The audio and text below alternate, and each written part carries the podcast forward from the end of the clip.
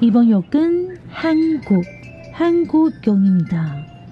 문을 열었습니다. 欢迎收听韩国客厅在你家，我是孝珍，我是泰妍。炸鸡买了吗？啤酒带了吗？一起来聊天吧。欢迎收听韩国客厅在你家之新闻小读报。你是谁？哎，你现在是不是都以为都没有新的人进来了？ 每次都到那边小读报，好，我们第一条新闻是啊，大家最近过得怎么样？不是因为你们记，你记得有一次，就是我自己就叭叭叭一直讲，然后就一直忘你让你 Q，所以我现在就是会对，然后我现在就是会就是会先停一下，然后让你 Q，然后我就忘记介绍我自己哦，大家好，我是孝珍，然后我们今天新闻小读报，然后因为我们现在就是非常累，所以一样就是快速进入韩国新闻小读报。对，然后我是泰妍，所以我介绍完之后，我们知道马上进入新闻小读报喽。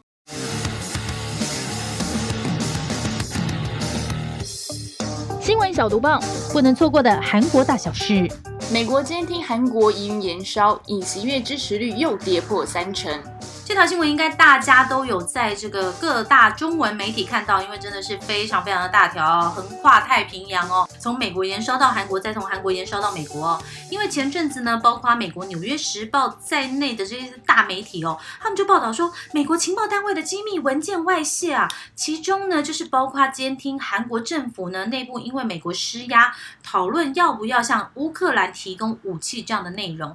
这个东西呢，如果大家呢熟悉的话，应该。记得就是前阵子大家一直在讨论，在韩国国内一直在讨论说，到底要不要提供给乌克兰杀伤性武器？但是韩国的立场就是说，哎，韩国是不会提供这个杀伤性武器的。所以那个时候有人还说，哎，那不然你们要不要先给波兰，然后再请波兰给乌克兰？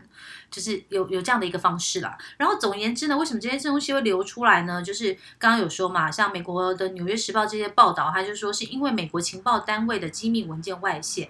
但是呢，韩国没有因为这个样子呢，就是韩国政府生美国的气呢？目前看起来两方好像还是没有因为这个东西有嫌隙啦。公开来看的话，哈，因为韩联社报道呢，这个韩国的官员呢，十三号的时候，在四月十三号的时候呢，在华盛顿呢跟媒体说呢，就目前政府了解的状况来看呢，没有证据显示美方曾经对韩国国安室等进行监听。那初步认为呢，这个美国呢，并没有对韩国做出不良动机的行动，就是怀着不怀好意然后来监听的行动啦。而且呢，因为有一些人就说，就是哎，这些文件可能是伪造的。然后这个韩方就说呢，目前曝光文件的内容呢，确实跟事实不符哦。所以说，哎，可能真的有一些文件的内容是伪造的哦。可是韩国政府这样的行为呢，就被不少包括就是韩民族日报这样的媒体呢批评说，哎，你这是在看美国的脸色啊。因为这个涉嫌监听这件事呢，一爆出来呢，就跟你的主权有关了。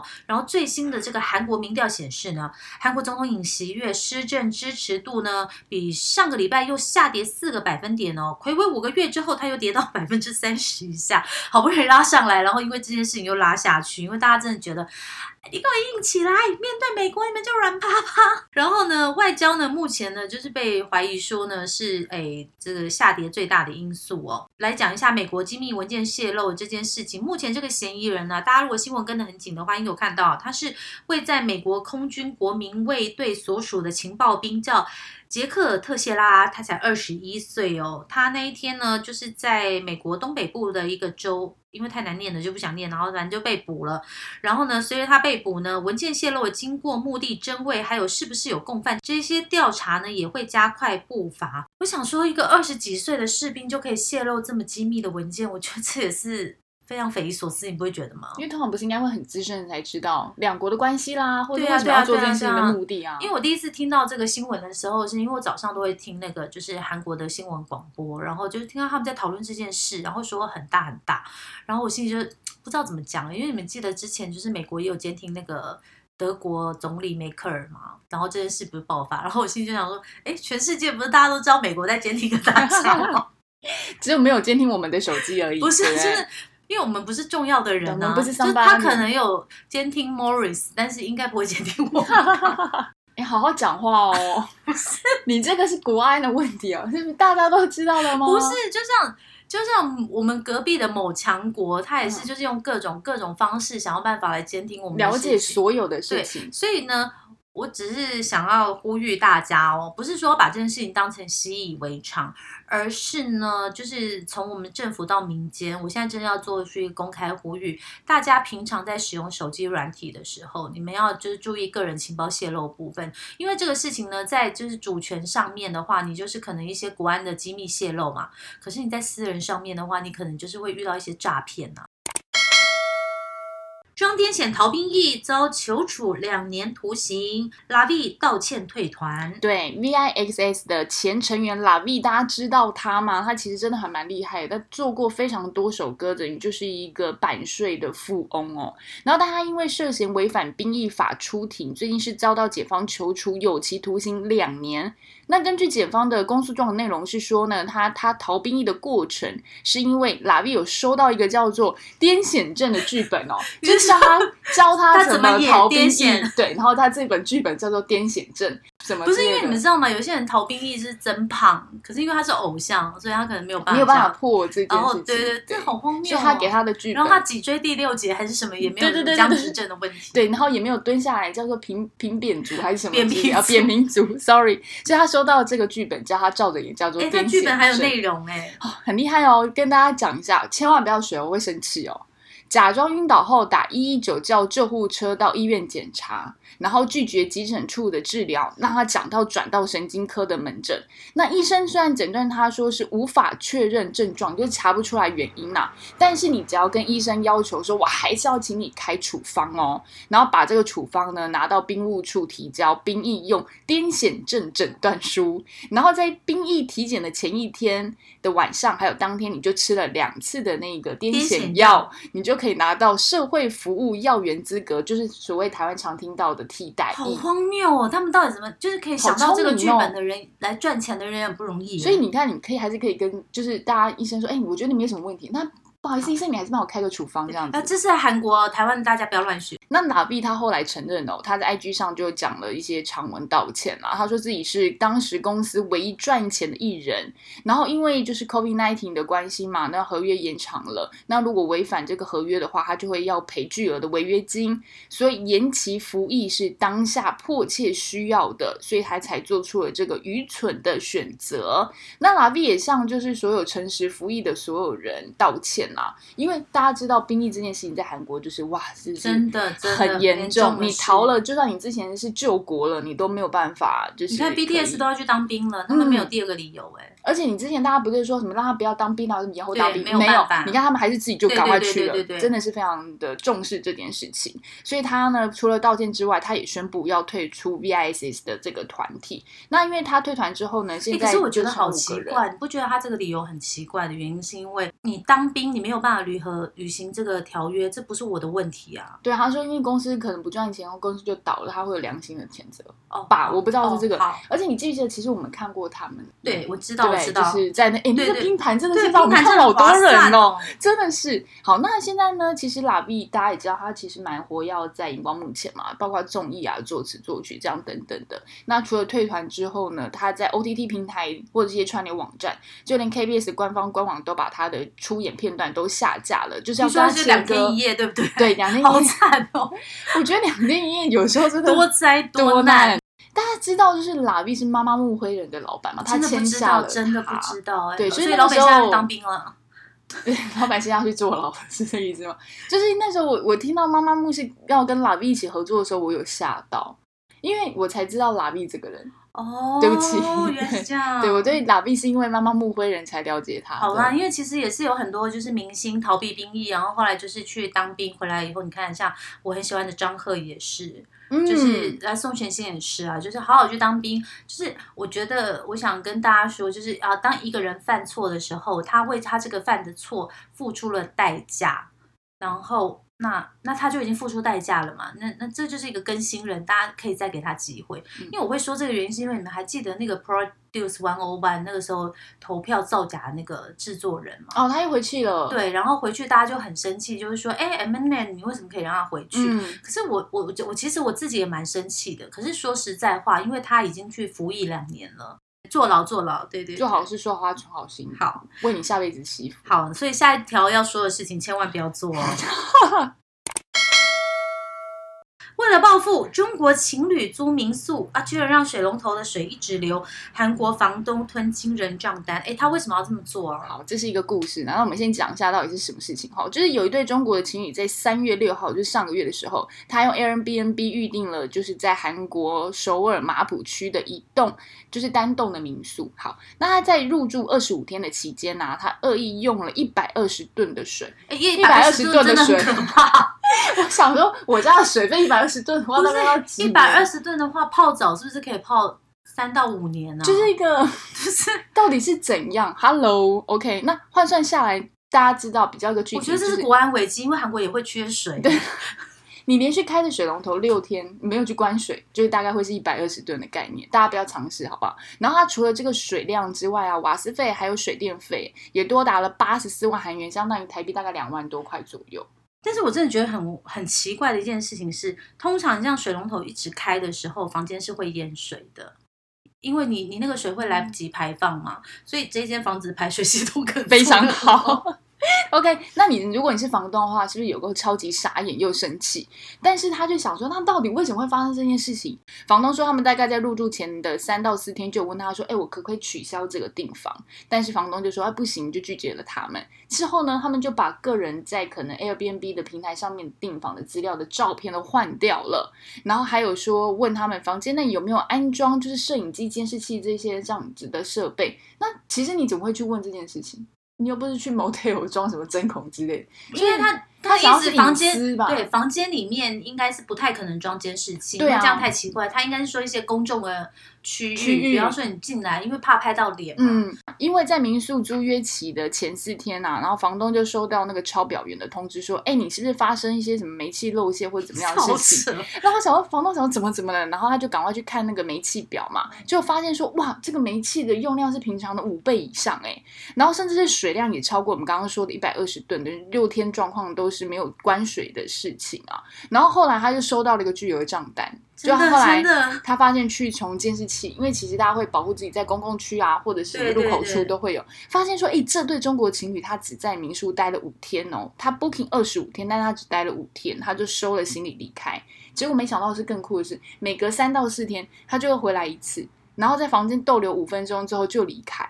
所以他们可能就是刻意回来做这件事情哦，我知道了。所以他没有淹水的原因是因为他其实是三到四天回来开一次，然后走的时候再把它关掉。而且我觉得他一定有调水量。对，就是不是那种砰，对对对对对，对，不然马上就被发现了。那这样怎么办呢？虽然房东他就叫 a m b n b 出面来处理啊，可是 a m b n b 跟他说你没有物品损坏，那房东就说没有。他说那不好意思，那可能就要你请你直接跟房客两个人去解决这件事情。但是这个中国情侣已经很盖韩国啦，阿西班诺只能自认倒霉。哎，我觉得这个真的是很很那个，因为其实 Airbnb 就是呃，你如果要取消的话，它其实有可能几天你。钱你要取消，那如果你自己没有的话，你就是认倒霉吧。之前其实台湾一直也有在聊 Airbnb 的事情啊，包括是说如果你订房遇到问题的话。后续在处理上面也会相对比较难的一件事情，是因为因为 B N B 它是登记在境外，它是境外公司，对对对，所以消法官有曾经说过，哦，这种境外公司真的 I'm sorry，我没有办法，因为它就是登记在境外，我没有办法用台湾的法律去保护我们自己的消费者，所以大家在 Airbnb 或是所谓的第三方支付平台上面去订房、订票、订什么的，都要特别睁大眼睛去看。我们为什么最近一直在变成劝世？好啦，下一条也是那个劝世消息，不是劝世消息，就是有点小荒谬。提醒，顺便也要警惕大家有这件事情。好，减少远距授课后，中学生饮酒率从百分之十点七增加到百分之十三。中学生可以喝酒？对啊，韩国中学生怎么这样？哎，百分之十点七很高哎，等于就是十个人里面有一个中学生喝酒哎。嗯，因为就是那个新冠疫情现在就是快要结束了嘛，那就是在韩国呢，也远距授课的情况越来越少，大家就开始面对面授课。结果呢，韩国教育厅呢跟疾病管理厅呢做调查，发现说，哈，初中生跟高中生的饮酒呢再次增加。他们公布了一个叫做《二零二二年学生健康检查标本统计及青少年健康形态调查》哦，然后发现呢，他们是以这个。呃，全国一百零六所小学、初中、高中，总共九万多名的学生进行这个调查，然后发现说，哎，最近三十天内喝了一杯以上酒的人占了百分之十三，哎，就是哎，这是什么情况？但是我觉得很可爱的是，哎，你们都会承认呢？对啊，通常这种问卷不调查吧？对对对，对不对？那就等于说，就像我刚刚说的，每十个人里面呢，就有一个人承认有饮酒经历哦。那在中学生的饮酒比率呢，是哦，在二零一九年还更高呢，百分之十五。然后到了二零二零年呢，到二零二一年呢，分别下降到百分之十点七。然后这一次呢，就是再回升。我自己想了，是大家见面太开心，是下下课去喝酒，这太荒谬了。哎，各位真的好不好？未满十八岁不要饮酒，因为其实酒这个东西真的是会有点伤脑。对啊，你哎，你要你要很重要，你要面对人生最大的考试。对，小小学任何一点点伤害都不行。哦，好荒谬！还是他们自以为自己修复能力不是一边去吃 double 然后一边喝酒吗？哎，是大人做的东西那就是马沟里啊！哎，好了，不要再乱教了。好了，接下来两条就是财经消息。韩国首座电动汽车专用工厂动工喽！哇塞，现代真的很猛哎！你们你们等着，你们等着，我真的一定会写现代的故事，但是给我一点时间，好不好？现代汽车集团呢，它是位在这个京畿道华城的 Kia 汽车园呢，在四月十一号的时候呢，举行了电动汽车工厂开工仪式。哇，那当然是巨星云集，没有啦，那个韩国总统尹锡悦啦，然后还有一些相关的政府官员跟现代汽车会长哈。就是郑义轩哦，差不多两百多个人呢，一起在场见证了韩国第一座电动汽车专属工厂的破土动工典礼。Bravo！我们的玉龙加油，好可以可以请就是 Kia 让我们去参观一下吗？我们帮你做特辑。真的，哎，真的，我们可以帮你做特辑。然后，然后就是你知道，哎，我们这里也可以拍片，然后。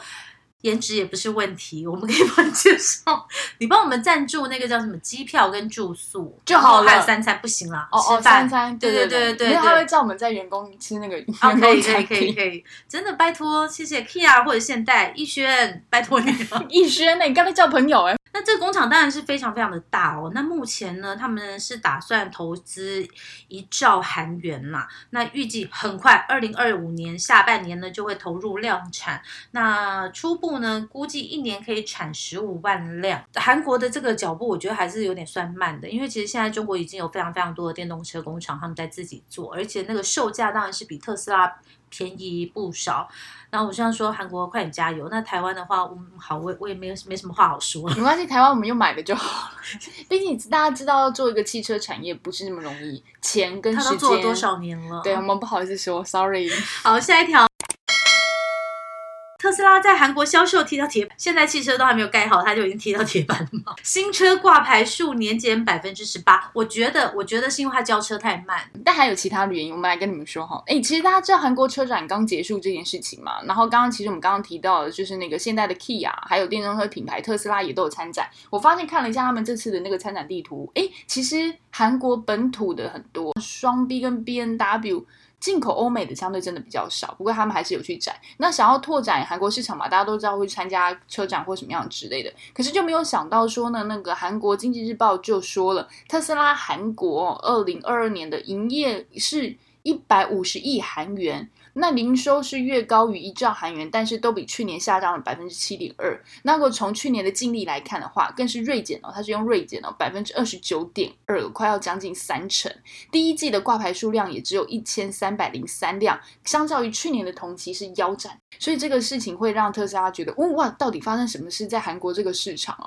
原因呢，除了刚刚孝珍讲到的那个，或许是其中一个交车交车问题，但是还有另外一个，大家觉得它的新车型不好看，就没有上市。就是他的新车没有在韩国上市或等等的，就大家想要开最新的。对，然后还有另外一个更高的层级的层面，是因为大家都知道嘛，因为提倡环保，所以其实全球各国的政府都有在做补贴的这项动作。那韩国其实也。同样在做这件事情，首尔当局它就有研拟一个新版的补贴计划，是比较有利于国产车的。其实当然当然这样啊，全世界大概都会是这样嘛哈。我们要做出来的话，我们也会。对啊，因为你看刚刚 为什么要不不好意思，玉龙还是可以找我们叶培。那还有一件事情是我们刚刚上一条为什么先跟大家讲，就是 Kia 这件事情，因为大家也都要开始做了嘛。现在 Kia 这些就是台湾呃韩国的车厂都在扩大就是电动车的产品阵容，尤其是大家之前看的那个浪漫速成班。里面那个正哥他开的那台，其实就已经是电动车了哈。宾士 B N W 郑哥是谁？他叫郑哥吗？等一下，你说那个老师是不是？不好意思，是位老师。所以那其他的像是宾士 B N W 也都在大推电动车，不管是所以就是大品牌的欧美的，这不只是特斯拉现在是专在就是专门于前嘛。那最重要的是政府也有在调动，就是特。哎，政府也有在调整电动车的补助计划，嗯所以来因应美国和中国大陆政府的一些税务补贴带来的竞争优势。所以部分进口车，尤其是特斯拉，在新的补贴政策下，可能会有丧失价格优势，就不再这么的便宜入手了，不再补助售价超过八千五百万韩元的车款，所以也会影响一嗯些品牌高阶车款的销量。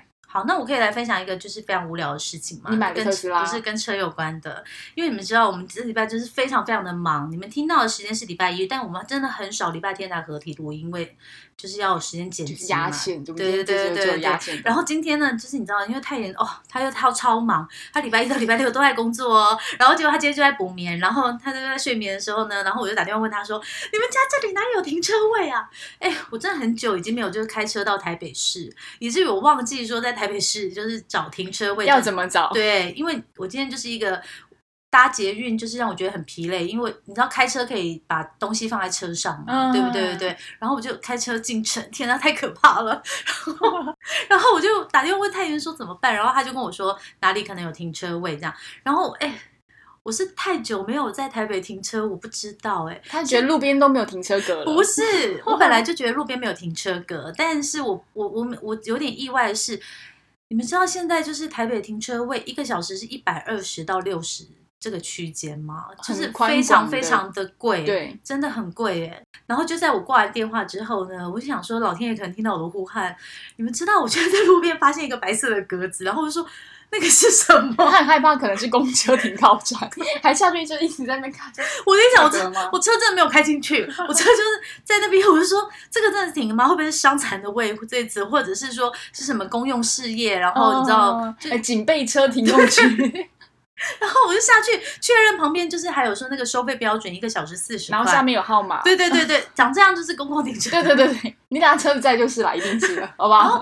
然后我，even 我到现在我都一直很担心，说等一下车会不会就是被锁轮，然后被拿走？就是它到底它到底是不是一个真的东西？因为你们知道，还有一个非常神奇的 bonus，就是说我就是看那个收费标准，它就说周一到周六收费。而且礼拜天呢？对，所以就是周周日他不收费吗？在在台北市，而且还不是在内湖 Costco 附近那种就是很荒凉的地方，我人品有爆发成这样。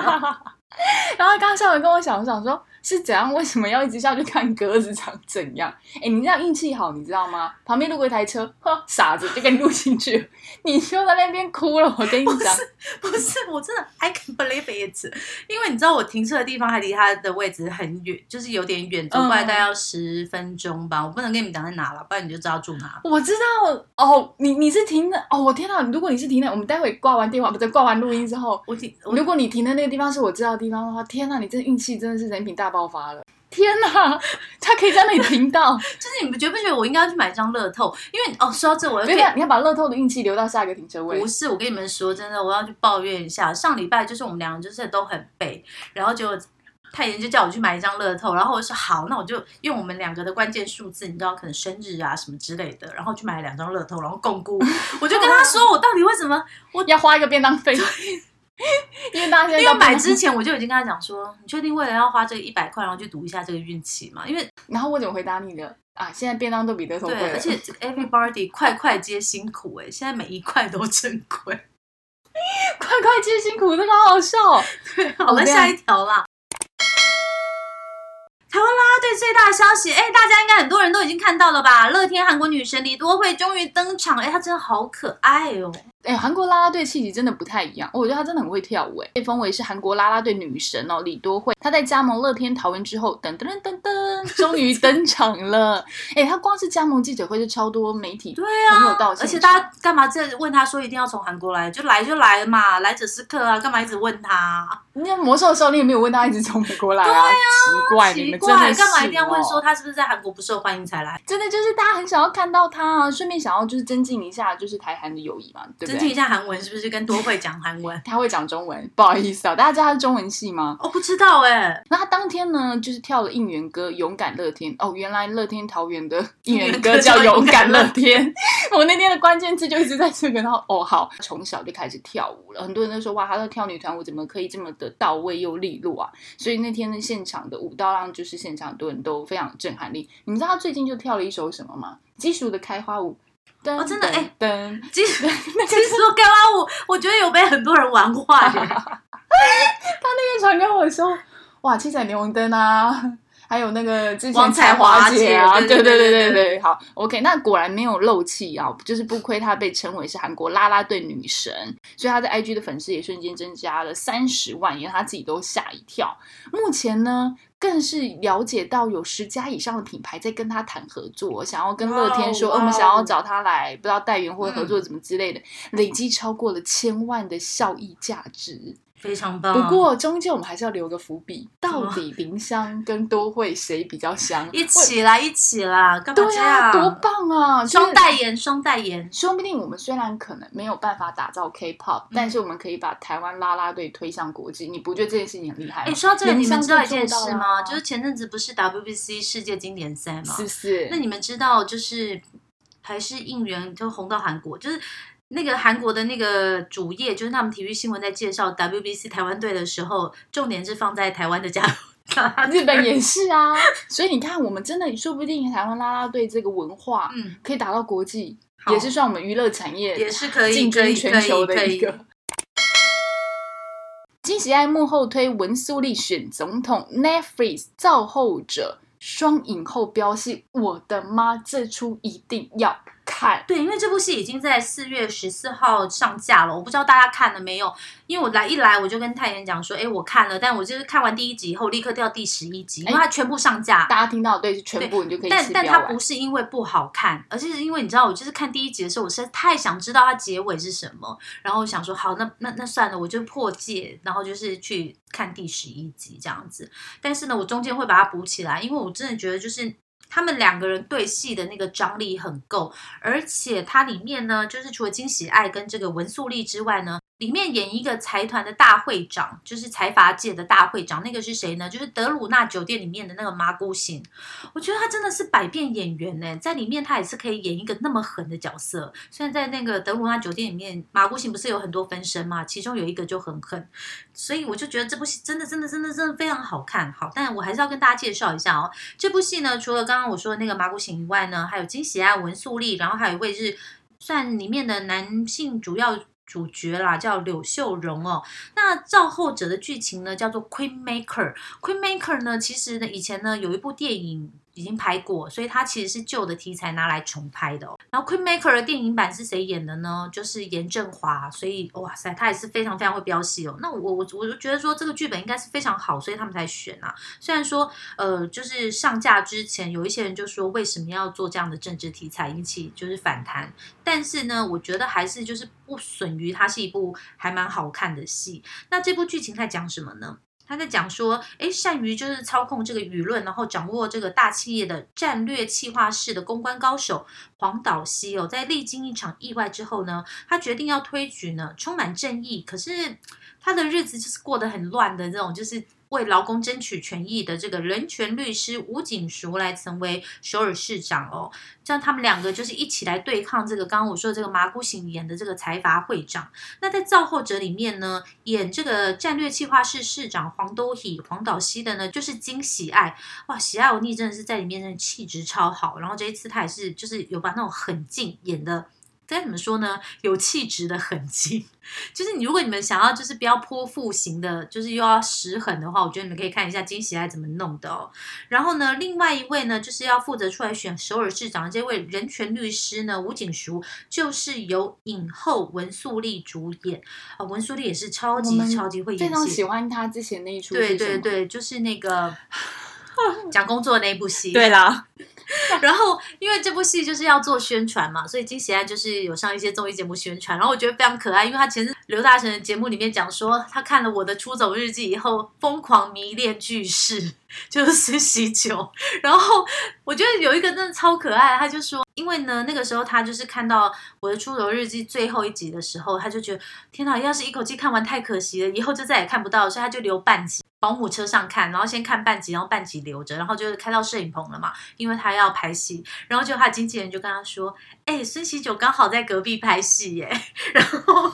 然后就他就整个，你知道，因为你你知道那种感觉吗？就是我刚刚在荧幕上看到他，然后现在现在就在我旁边，对对对。然后他说他当下真的是内心真的那种激动，然后就没想到他的经纪人跟他讲说，他已经去跟孙喜九就是打过招呼，说啊前辈是你很好的，就是前辈是你的粉丝，那不知道说可不可以来探班？到底是惊喜爱比较。会吓到还是孙喜九才会被吓到？然后我觉得金喜爱超可爱，他就说他真的是那一瞬间才知道 Toku。你们知道黄就是韩文的狂粉不是叫 Toku 吗？对，他说那个时候他才明白那个 Toku 的心情，因为他就说他当下真的是不知道该怎么办，因为他真内心就是真很喜欢这个演员，可是他另外一方面就是又要维持一个前辈的感觉。就跟如果是后辈的话，可能就不用顾那么多形象的。对，啊，前辈就是啊，喜酒欧巴这样子，对对。然后去的时候，他就说啊，这你的戏真的很好看。然后讲一讲到最后，他就是就这样子讲到很最后，粉丝要干嘛？当然就是要拍照。然后接下来就说，请我可以跟我拍一张照吗？然后这时候他就特别强调，孙喜九真的是一个非常有 gentleman 的人，因为他就说孙喜九也跟他讲说，前辈，那请问你可以跟我拍一张照吗？就是又把那个感觉转回来，你知道吗？我就觉得哇塞，喜酒哥好会，因为我个人也非常非常喜欢孙喜酒，所以我完全可以懂那个金喜爱的心情。而且我你现在的眼神，我可以做孙孙喜酒的一日女友没有问题。我觉得应该不止一日吧。到底是想要做一日，反正每个固定礼拜一的一日因为不是因为我不是我的出走日记就开始看他，之前他跟车太铉演那个就是改编日剧的一个什么离婚夫妻的那个戏的时候，我就很喜欢他了。还有一个啊，不是你之前也在看？对对对，就是浪漫的体质。对对对，浪漫恋爱体质，我一直讲错。对，反正现在 Netflix 上面也有。好了，我们就是这种就是眼睛放星星的事情，就是告一段落。我们今天最后一条新闻。最爱来台湾观光客，韩国超车日本，真假的？真的。根据交通部观光局的统计呢，疫情前跟疫情后呢，来台湾的这个国外旅客呢，哎，国籍有洗牌的状况哦。今年来到台湾玩这个人数最多的国家不是日本，是韩国的人。Everybody，经由我，因为我前阵才去接机。Everybody，你们知道吗？那个机场捷运上前面那一排，就是坐在我对面那一排，因为你知道普通车就是面对面坐嘛，哎。弄韩国人呢，就只有一组是香港人，就讲广东话的啦，然后其他都是韩国人，然后有那种夫妇的啦，然后也有那种就是韩妹，然后几个女生一起来旅行的。真的，最近如果你们有去一些就是观光景点的话，你真的会发现很多韩国人。我那天在可丽饼遇到家庭客，我今天早上出去吃早餐，在我家附近早餐店也遇到韩国人。你说韩国人吗？对，我说嗯。怎么还是我搬到韩国城了？我自己都忘记。我说为什么最近遇到韩国人这么容易？然后我也想说要不要发挥一下，就是身为台湾大使，对，可能跟他们介绍一下附近。算了，我还是回家好了。就是好，没有，因为你出去旅行的时候，如果有一个当地人一直来跟你讲的话，你心里也会觉得说，哎，我好想下一个行程哦。没有你，你可以在家庭课，你可能会被那个妈妈讨厌。我应该会夹着夹着这个。夹着这个夹着，我送你的毛毛夹出去。不当然不行啊，尺度太高了。好了，以上就是今天的韩国新闻小读报。那因为我们今天就是非常的累，星期一先跟大家说再见，拜拜。